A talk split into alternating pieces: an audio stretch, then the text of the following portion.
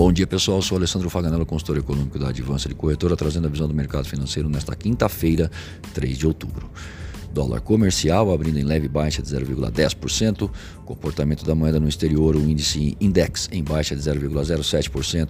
Já para o mês de novembro, a moeda cotada em baixa de 0,10%. A equipe econômica calibra os termos do pacto federativo que irá propor ao Congresso após a derrota sofrida na votação do abono salarial na reforma da Previdência, que desidratou a economia fiscal em 10 anos a 800 bilhões de reais. Agora, o governo deverá enfrentar nova batalha para assegurar uma votação em segundo turno na casa, visto que senadores já vinham cobrando que o Planalto assumisse compromissos junto aos parlamentares para que a reforma da Previdência terminasse de ser apreciada. Segundo a equipe econômica, a questão do abono envolve uma reflexão. A ideia por trás do benefício foi concebida nos anos 70 para suplementação de baixa renda. Segundo levantamentos internos do Ministério da Economia, o salário mínimo tinha na época poder aquisitivo inferior ao atual, sendo equivalente a cerca de 700 reais a preços de 2019. Também não haviam programas como Bolsa Família e Seguro-Desemprego. Agora, com a diminuição fiscal, estão sendo feitas avaliações em relação à distribuição de recursos a estados e municípios advindos do Pacto Federativo. Ou seja, alguém vai pagar essa diferença. Como os recursos da sessão onerosa estão sendo usados como moeda de troca pelo Legislativo, a votação em segundo turno prevista inicialmente para a próxima semana segue ameaçada e o receio de alguma derrota adicional não pode ser descartado. O governo estuda a possibilidade de editar uma medida provisória definindo a partilha e o presidente do Senado, Davi Alcolumbre, acena para um acordo como um gesto político, segundo ele. Mas um entrave está no caminho. O STF diz que questões orçamentárias não podem ser tratadas via MPs. Outro ruído vem de que a Câmara deseja que a repartição dos recursos sejam feitos em percentuais diferentes do que o Senado espera. Resumindo, a arrecadação bilionária que virá do pré-sal encheu os olhos do Congresso. Davi Alcolumbre reconhece que a votação da reforma em segundo turno, prevista para terminar no próximo dia 10, pode atrasar.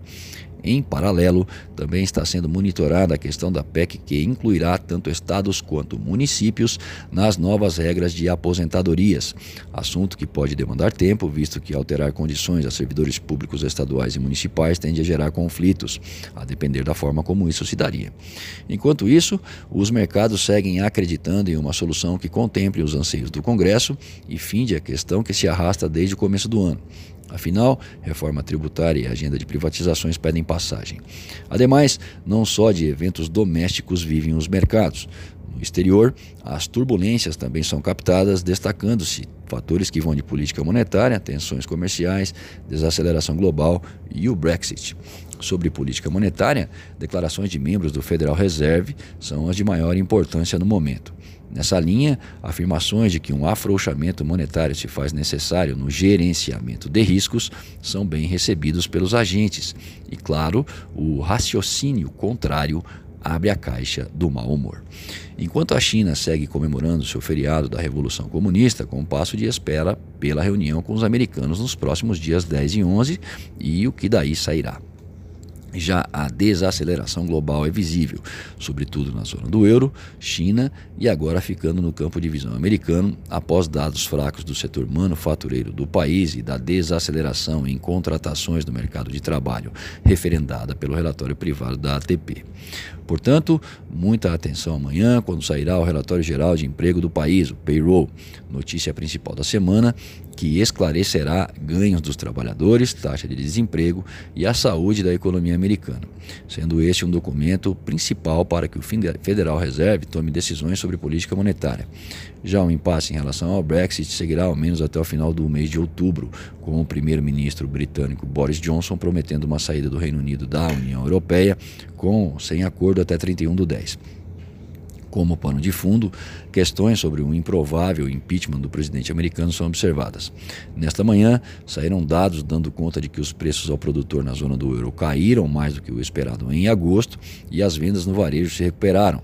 Nos Estados Unidos, o número de pedidos de auxílio-desemprego semanal aumentou na última semana, indo a 219 mil. Embora as demissões continuem baixas, a pesquisa que mostrou recessão no setor manufatureiro já traz reflexos das empresas hesitando em contratar trabalhadores. O relatório da ADP confirmou isso ao dizer que houve desaceleração no ritmo de contratações. Na agenda americana, entre 10h45 e 11 horas, saem dados do PMI composto, englobando indústria e serviços. E após a OMC dar sinal verde aos Estados Unidos a impor tarifas sobre 7,5 bilhões de dólares em mercadorias da União Europeia anualmente, como punição por subsídios ilegais a aeronaves, a Comissão Europeia prepara o troco, analisando um possível imposto sobre empresas poluidoras estrangeiras, que poderá atingir empresas norte-americanas. O BCB vendeu parcialmente seu lote de dólares à vista, tanto quanto parte de contratos de swaps reversos. Acesse o panorama de mercado através do nosso site advancedecorretora.com.br. Fique bem informado e tome as melhores decisões.